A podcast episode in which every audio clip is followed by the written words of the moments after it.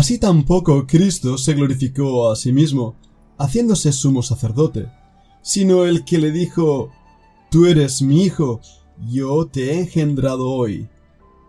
Hebreos 5:5 y escucha también Hebreos 1:5, porque ¿a cuál de los ángeles dijo Dios jamás, mi hijo eres tú, yo te he engendrado hoy, y otra vez, yo seré a él padre, y él me será a mi hijo?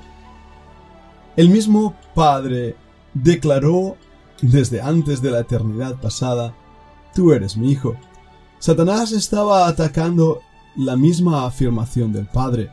Esa afirmación repetida también en el Evangelio de Lucas en la ocasión del bautismo de Cristo, cuando el Padre dijo, Tú eres mi Hijo amado, en ti tengo contentamiento, o en el monte de la transfiguración, cuando las mismas palabras fueron repetidas por el Padre, Este es mi Hijo amado, a él oíd.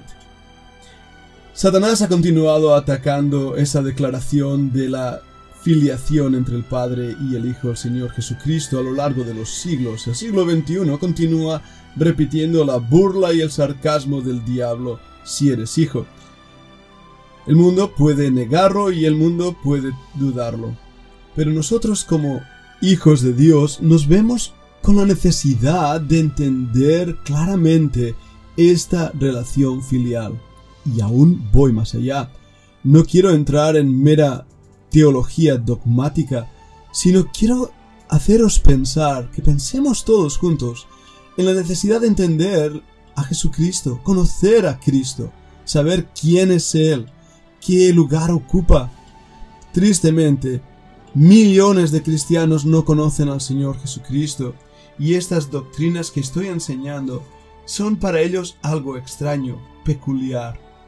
Por eso es necesario que entendamos lo que estoy aquí enseñando para que nuestros ojos se abran y caigamos a los pies de Cristo amándole más. Y de verdad entendiendo más el por qué fue tan dura esa tentación para Cristo que ponía en duda la relación entre el Padre y el Hijo. Vayamos un momento a Colosenses 1, 15 al 19, donde se declara que Jesucristo es antes de toda la creación. Él es el creador mismo y la imagen exacta del Dios invisible. Mira, escucha, Colosenses 1, 15 al 19. Él es la imagen del Dios invisible, el primogénito de toda creación porque en Él fueron creadas todas las cosas, las que hay, los cielos y las que hay en la tierra, visibles e invisibles, sean tronos, sean dominios, sean principados, sean potestades, todo fue creado por medio de Él y para Él. Y Él es antes de todas las cosas, y todas las cosas en Él subsisten. Y Él es la cabeza del cuerpo que es la Iglesia, el que es el principio, el primogénito de entre los muertos, para que en todo tenga la preeminencia, por cuanto agradó al Padre que en él habitase toda plenitud. Ahora, no quiero entretenerme hablando de las palabras en griego que nos muestran claramente el propósito de este pasaje es la preeminencia de Cristo sobre todas las cosas.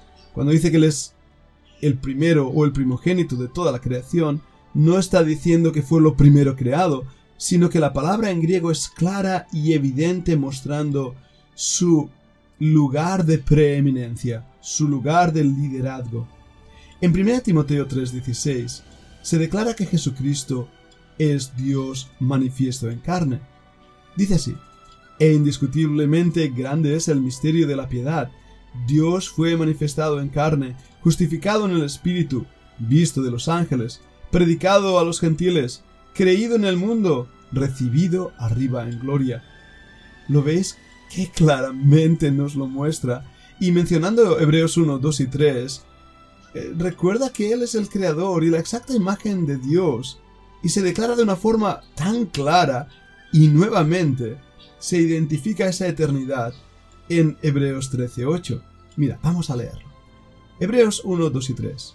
Dios, Habiendo hablado muchas veces y de muchas maneras en otro tiempo a los padres por los profetas, en estos postreros días nos ha hablado por el Hijo, a quien constituyó heredero de todo y por quien asimismo hizo el universo, el cual, siendo el resplandor de su gloria y la imagen misma de su sustancia, y quien sustenta todas las cosas con la palabra de su poder, habiendo efectuado la purificación de nuestros pecados por medio de sí mismo, se sentó a la diestra de la majestad en las alturas, es decir, a la diestra del Padre.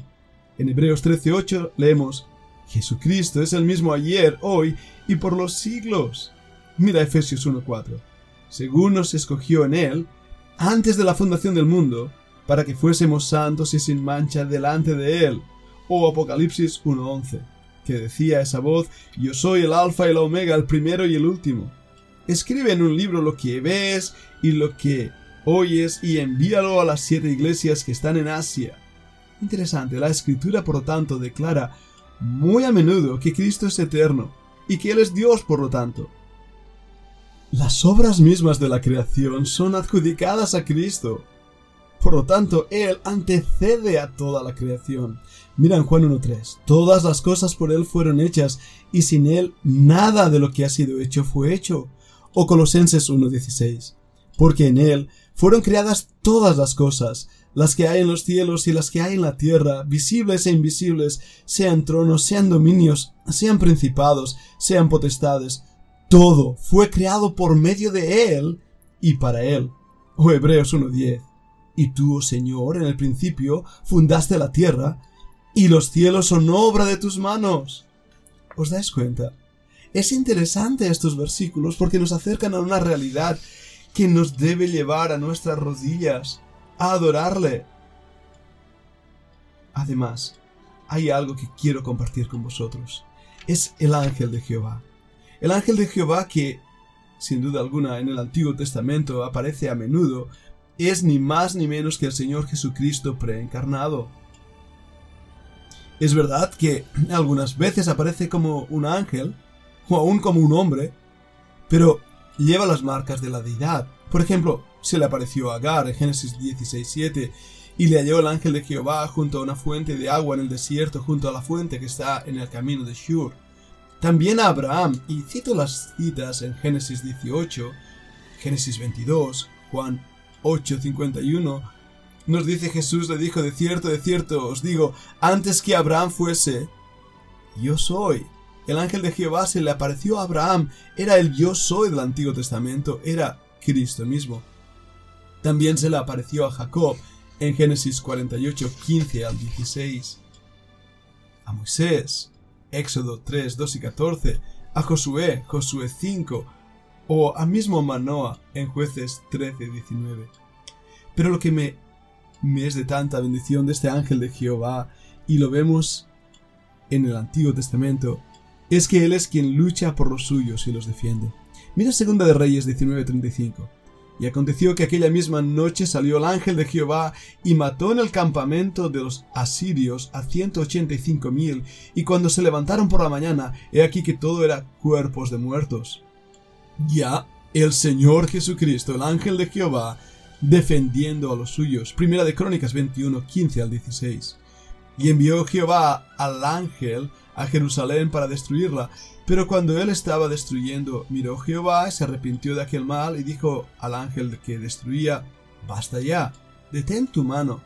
Y el ángel de Jehová estaba junto a la era de Ormán Jebuseo, y alzando David sus ojos, vio al ángel de Jehová que estaba en el cielo y la tierra con una espada desnuda en su mano, extendida contra Jerusalén. Entonces David y los ancianos se postraron sobre sus rostros, cubiertos de cilicio, le estaban adorando porque reconocieron que el ángel de Jehová era Dios mismo.